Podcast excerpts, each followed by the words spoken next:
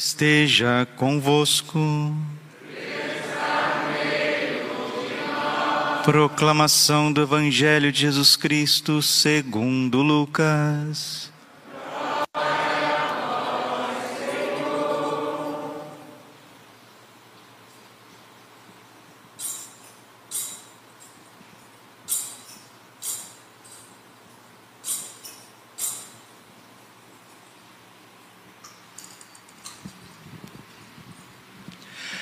Naquele tempo, as multidões perguntavam a João: Que devemos fazer? João respondia: Quem tiver duas túnicas, dê uma a quem não tem, e quem tiver comida, faça o mesmo. Foram também para o batismo cobradores de impostos e perguntaram a João: Mestre, que devemos fazer? João respondeu: Não cobreis mais do que foi estabelecido.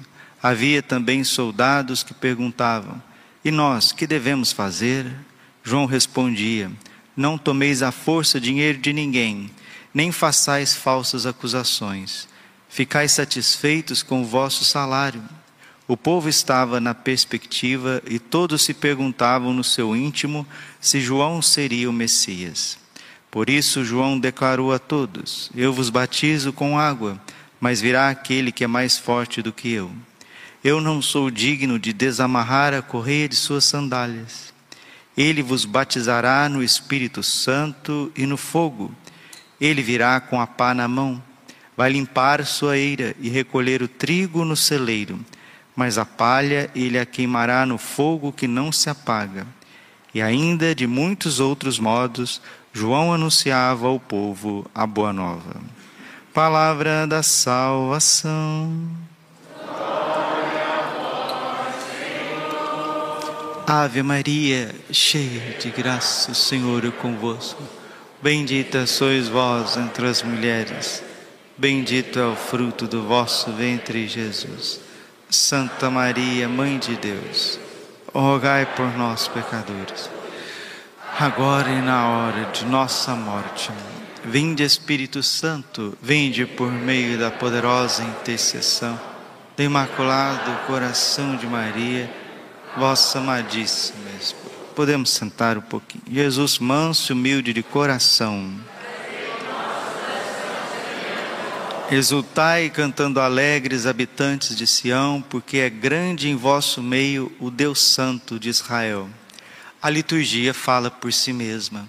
O terceiro domingo do advento é o domingo da alegria, o domingo gaudete, muita alegria. Por quê? Porque a alegria ela é um fruto do Espírito Santo. Uma árvore, quando produz fruto, é porque ela está madura, ela está erada, ela está adulta, ela está capacitada para isso. Quem produz alegria no coração é porque o Espírito Santo está brotando.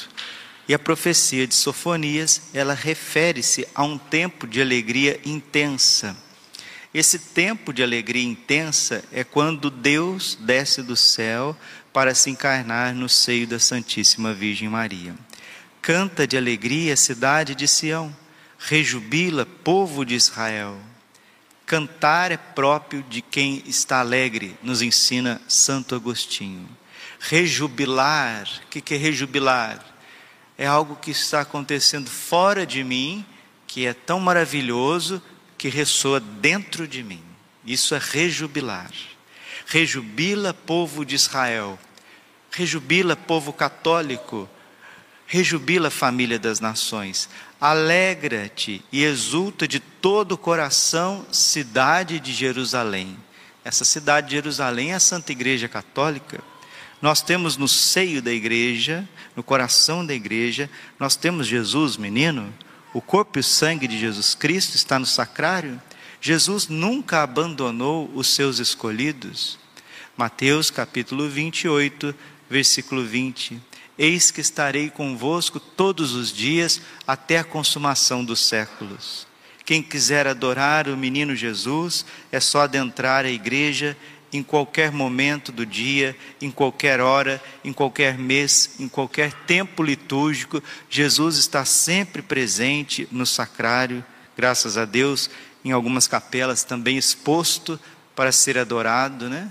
Porque quando ele estava no ventre de Nossa Senhora, ele estava velado num sacrário vivo. Quando ele nasceu e Nossa Senhora o tomou nos seus braços, ela se tornou um ostensório. Ela foi aquela que primeiro adorou, a que primeiro comungou e a que primeiro expôs Jesus para a gente poder adorar. O Senhor revogou a sentença contra ti, afastou os teus inimigos. O Rei de Israel é o Senhor, ele está no meio de ti e nunca mais temerás o mal. O Senhor revogou a sentença contra ti. Ontem o padre atendeu confissão das nove da manhã até o meio-dia, sem parar. E é na confissão que vai revogando a sentença contra nós. Padre, da onde que vem esse mal que faz com que a gente possa, às vezes, até desistir da nossa vida? Esse mal vem do pecado. A pessoa que comete um pecado, ela está destruindo a si mesma. Depois isso precisa ser revogado. Aonde que vai ser revogado esse mal, padre? No sacramento da confissão. Diga com o padre: o mal será tirado. O mal será cancelado. No sacramento da confissão. Daqui para frente, eu preciso perder o medo da confissão. Na confissão, Deus exerce a sua misericórdia, não os seus julgamentos. Eu preciso me aproximar com mais frequência do sacramento da confissão. E naquele dia se dirá de Jerusalém: Não temas, Sião, não te deixes levar pelo desânimo. Se você parar de ter medo da confissão, todos os meses você vai fazer bem a sua confissão. Por que, que o padre tem que confessar toda semana? Eu confesso toda semana, já falei isso muitas vezes, porque eu celebro a Eucaristia todos os dias. E para a gente celebrar a Eucaristia, para a gente receber o corpo e sangue de Cristo, precisamos estar sem pecado, né? Salmo 118, versículo 1. Feliz o homem sem pecado em seu caminho, que na lei do Senhor Deus vai progredindo. 1 João, capítulo 1, versículo 9. Se dizemos que não temos pecado, enganamos-nos a nós mesmos, mas reconhecemos os nossos pecados, Deus aí está, fiel e justo, para nos perdoar os pecados e nos purificar de toda iniquidade, de toda iniquidade. O pecado é o que fez com que Cristo saísse do céu e viesse aqui na terra morrer por nós. São João Batista, quando viu Jesus, disse, João 1, 29, Eis o Cordeiro de Deus, aquele que tira o pecado do mundo. O Senhor teu Deus, versículo 17, Sofonias 3,17. O Senhor teu Deus está no meio de ti quem que atende a confissão, padre? Quem que atende a confissão é Jesus, porque ele está lá no, no confessionário. Quem senta ali no confessionário para atender a confissão não é o padre Braulio, é Jesus. O Senhor teu Deus está no meio de ti, está no confessionário. Como que eu, eu, filho da minha mamãe, do papai, vou olhar para você e te dizer: Eu te perdoo dos teus pecados. Eu como arroz com feijão eu não perdoo nem os meus pecados, como é que eu vou perdoar os seus pecados? Eu, comedor de arroz com feijão. Mas hoje tem ordenação. Hoje é dia 12, 12 de dezembro, dia de Nossa Senhora de Guadalupe. Daqui a pouquinho, Dom Milton Santos vai ordenar três diáconos e cinco sacerdotes. Aqueles moços deitarão homens, comedores de arroz com feijão, igual todos nós, filhos do papai e da mamãezinha deles. Mas a hora que eles levantarem da ordenação, eles não levantarão homens comuns mais. Cristo Jesus estará vivendo a vida deles. Na sacristia tem pão e vinho, lá na sacristia. Depois que nós trazemos para o altar e o padre faz a consagração, a epiclese, o padre pronuncia as palavras da consagração, pão e o vinho, eles estão ali na aparência, mas a substância, a sua essência já não é mais pão e vinho, é corpo, sangue, alma e divindade de Jesus. A mesma coisa acontece na ordenação sacerdotal. Um homem elevado da casa, do seminário para a igreja. No momento que o bispo, que é Cristo, é Jesus Cristo, impõe as mãos sobre ele e faz a oração consacratória, ali naquele momento, a alma daqueles meninos, a alma daqueles rapazes, não são almas puramente humanas. A alma sacerdotal de Cristo se funde com a deles. Por isso que quem atende a confissão é Jesus. Quem celebra a Santa Missa é Jesus. Quem batiza é Jesus. Quem conduz o povo é Jesus. E o povo precisa perder o medo de Jesus. Enquanto vocês tiverem medo de Deus, vocês serão escravos dos seus pecados. Enquanto vocês tiverem medo de Deus, desconfiança de Deus, o vício vai amordaçar a vida de vocês. Tem gente que é amordaçado pela bebida, tem gente que é amordaçado, escravizado pelo adultério, por uma sexualidade desregrada. Tem gente que vive numa ansiedade muito grande, uma impaciência que não tem tamanho. Outros se deixam levar por uma tristeza, por um abatimento, por uma falta de vontade de viver.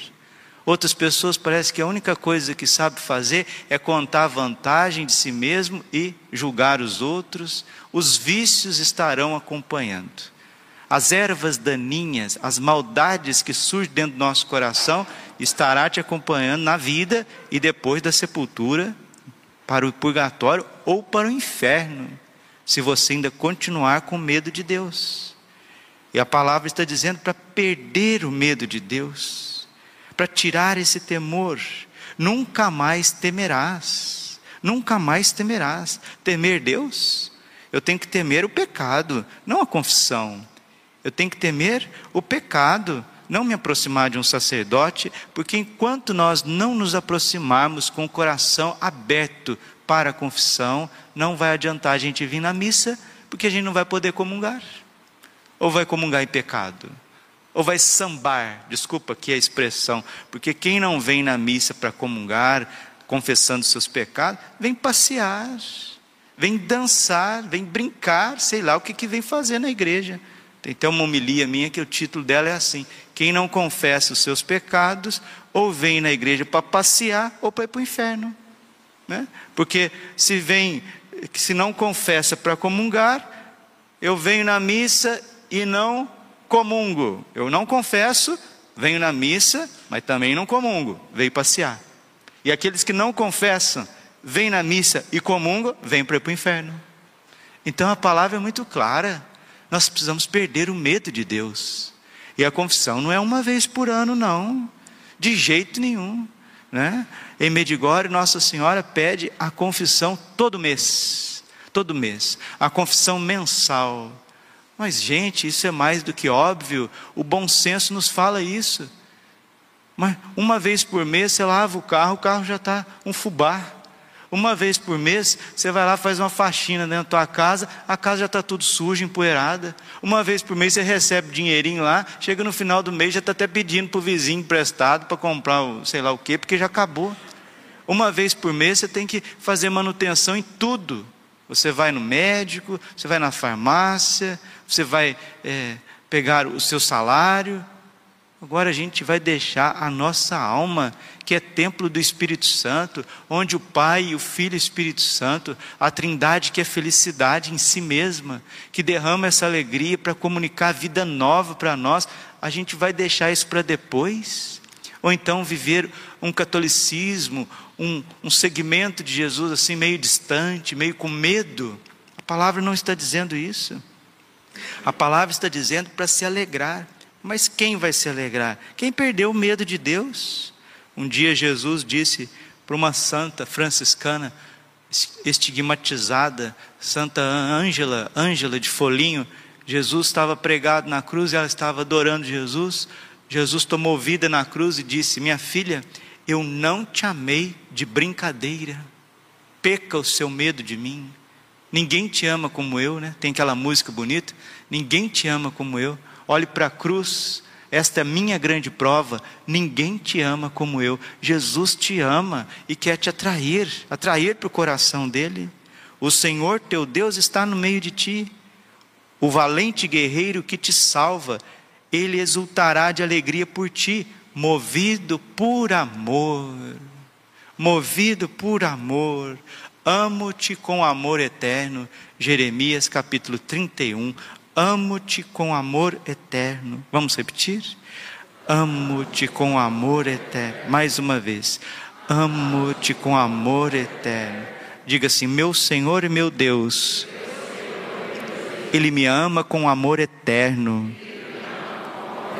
Ele não me condena. Ele não me julga. Ele não pisa em mim. Ele vem para aliviar os meus fardos e para derramar o Espírito Santo no meu coração.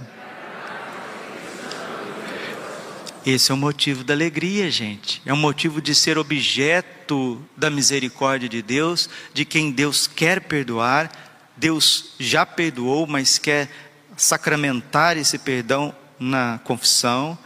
E aí sim, exultará por ti entre louvores, como nos dias de festa. E a alegria que nós precisamos viver, deixa eu ensinar isso aqui para vocês, que é um dom precioso alegria é diferente de euforia, né? A pessoa vai lá, é promovida no serviço, ela fica toda cheia de alegria. Não, isso não é a alegria da Bíblia. Isso é uma euforia. Padre, qual que é a diferença de alegria e de euforia? Alegria é fruto do Espírito Santo. Só pode estar alegre quem se ver amado por Deus e perdeu o medo de Deus. Quem perdeu o medo de Deus se aproxima de Deus da misericórdia e deixa Deus cultivar o jardim da sua alma, esse vai ser alegre, esse vai ser feliz, porque a alegria cristã, ela está em meio às dores, ela está em meio ao sofrimento da vida. Agora a euforia do mundo não. Você é promovido lá no serviço, você fica eufórico, passa um mês, você já perdeu tudo aquilo que você tinha. Você compra um carro novo, você fica eufórico. Nossa, que beleza, estou até alegre, estou com um carro novinho. Eu ganhei uma sandália de Natal, hoje eu estou usando ela aqui, ó. Eu pus ela assim perto da outra coitada que eu tinha. Eu falei, gente do céu, que diferença, né? Aí eu fiquei até eufórico, ó. Mas daqui um mês, ela está mais poeirada do que a Avenida do Capão, né?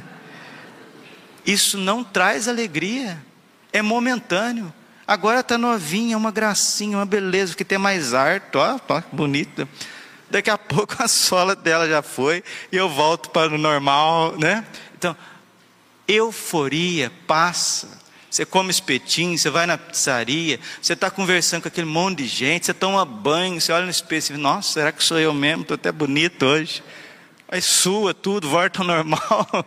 Isso é euforia. E a pessoa fica nesse ciclo vicioso para ser feliz, para ser alegre e nunca que vem. É como se estivesse enxugando gelo, como se quisesse querer segurar a, a, água entre os dedos. Mas a palavra de Deus está dizendo que a alegria é, vem, ela vem da cruz. A alegria vem de fazer a vontade de Deus. A alegria vem de um homem, de uma mulher que sabe ser amado por Deus e perdoa mutuamente, porque, meu Deus do céu, eu para viver comigo já dá um trabalho. Agora imagina ser casado, hein? Uh, rapaz, mas deve dar um trabalho ser casado, né? Vocês que é casado que sabem. Porque a senhora, para conviver com a senhora, já dá um, né? Já sua camisa. Agora ainda vai tolerar esse bendito aí do teu lado durante 30 anos, essa bendita aí. Então, a pessoa para viver o casamento, ela, ela tem que ter muito Espírito Santo. Ela tem que ter a graça da cruz. Senão ela pega assim, faz um, um embrulho bem enjeitado assim, manda lá para Sydney, para Austrália, né? Você vai para vai Austrália, fica lá mais 50 anos, depois você volta. Aí você volta alegre, você volta feliz, que é uma coisa. As pessoas vão errando o caminho da felicidade no matrimônio, erra o caminho da felicidade no sacerdócio. Quantos padres que querem ser realizados em obras, em castiçais, em paredes, e, e nisso, naquilo, e não é. A alegria de um padre é adorar o Santíssimo Sacramento, é estar com São, como São José, com o menino Jesus nos braços, viver a pureza do coração, se entregar em sacrifício. E São Paulo, lá no cárcere, ele machucado, torturado, flagelado, ele escreve a carta da alegria, Filipenses.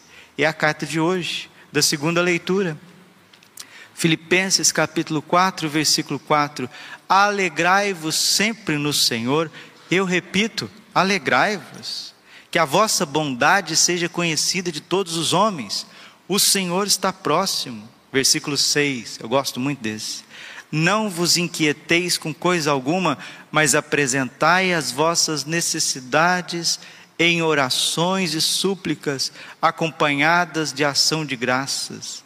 E a paz de Deus, olha aí, ó, que ultrapassa todo entendimento, guardará os vossos corações e pensamento em Cristo Jesus. Não vos inquieteis com coisa alguma, não vos inquieteis com nada, mas apresentai as vossas necessidades a Deus em orações, súplicas, acompanhadas de ação de graças. A pessoa que não reza, ela não tem alegria. Ela, ela vai querer achar a alegria dela aonde? Nos prazeres carnais. E é tudo que João está dizendo para o povo de Israel. Perguntaram para João o que devemos fazer. E João vai dizendo: quem tiver duas túnicas, dê a que não tem dê àqueles que não têm. Quem tiver comida, faça o mesmo. Olha, o que, que você deve fazer para vir alegria no teu coração? Há mais alegria dar do que em receber. Você deve, tem que fazer caridade, tem que ajudar o próximo. Foram também para o batismo cobradores de impostos e perguntaram a João: Mestre, o que devemos fazer? João respondeu: Não cobreis mais do que foi estabelecido. Havia também soldados que perguntavam: e nós, que devemos fazer? João respondia: não tomeis à força dinheiro de ninguém. Então, o que é próximo de cobradores de impostos? Ser, serem corruptos. O que é próprio de soldados? Abusar da autoridade. O que é próprio do povo de Deus? Ficar egoísta, mesquinho, só pensar no próprio umbigo. Então, o que devemos fazer? Devemos ser honestos, devemos fazer caridade, devemos nos arrepender. Por quê? Porque Jesus vem para batizar no Espírito Santo e no fogo. Padre, o que significa ser batizado no Espírito Santo e no fogo? Ser batizado no Espírito Santo significa receber uma potência do amor de Deus para que você volte lá para o teu trabalho, para as tuas idolatrias, para futebol, para não sei o quê, para cachaçada. Não, não, não. Ser batizado no Espírito Santo significa se tornar um apóstolo. Diga com o Padre: Jesus só vai derramar o Espírito Santo se for para eu evangelizar.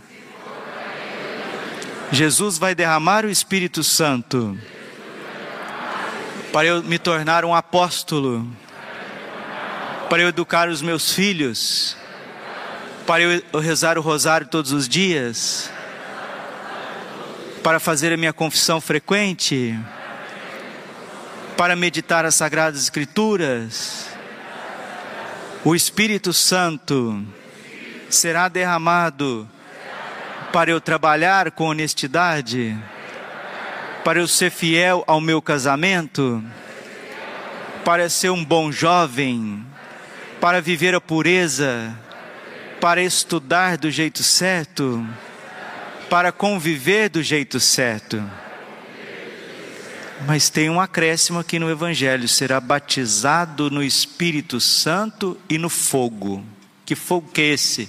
É o fogo da provação. Todos nós estamos sendo provados. E quem não estiver batizado no Espírito Santo, quem não estiver na graça de Deus, confessando seus pecados, comungando o corpo e sangue de Cristo, não suportará a provação. Porque todo mundo tem a sua cruz. Todos nós temos a nossa cruz. É o fogo da provação que vem a nós a cada dia, mas vai se intensificar nesses tempos. Vai chegar um momento, gente, de tanta perseguição aos cristãos, de tantas dificuldades que as pessoas não vão suportar. Se você for humilde, como foram aquelas pessoas que foram até João, e se converteram, o teu caminho estará seguro. Agora e também na hora da sua morte.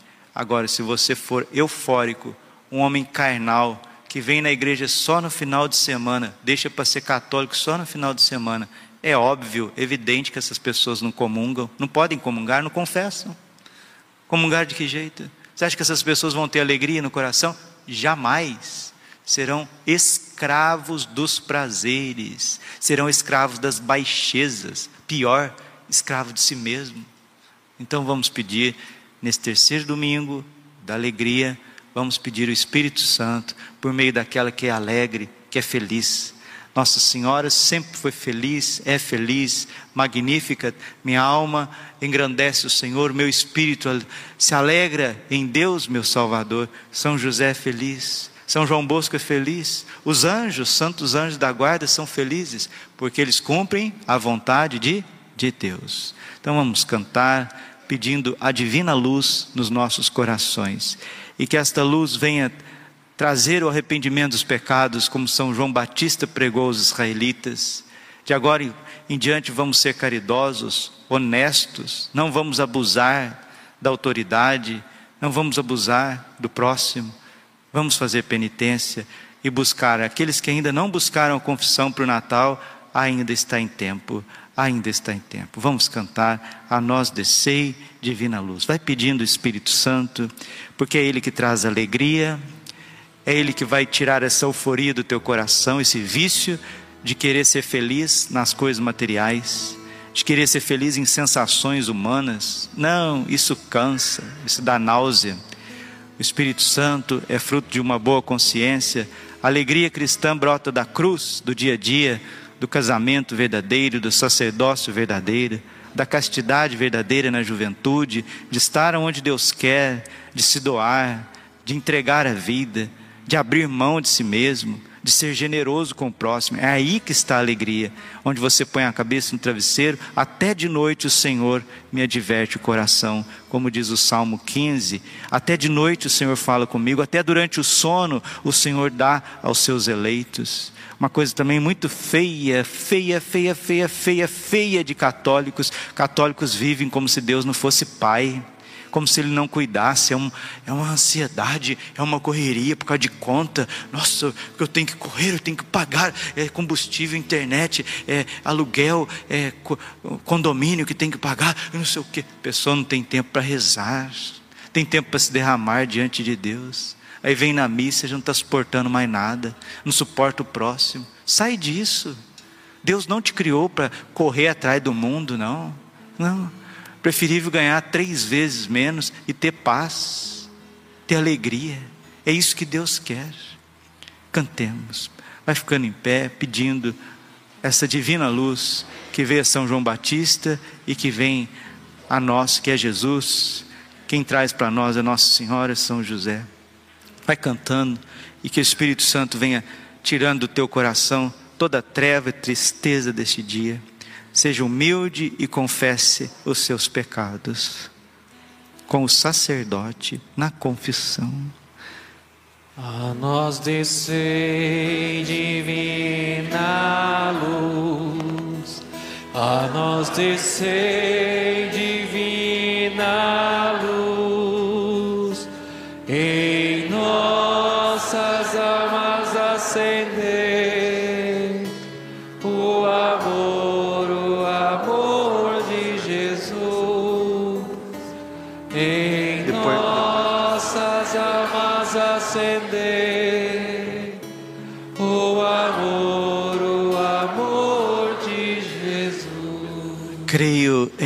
Deus Pai Todo-Poderoso, Criador do céu e da terra, e em Jesus Cristo, seu único Filho, nosso Senhor, que foi concebido pelo poder do Espírito Santo, nasceu da Virgem Maria, padeceu sobre Pôncio Pilatos foi crucificado, morto, sepultado, desceu à mansão dos mortos, ressuscitou o terceiro dia, subiu aos céus, está sentado à direita de Deus Pai Todo-Poderoso, de onde há de vir julgar os vivos e os mortos.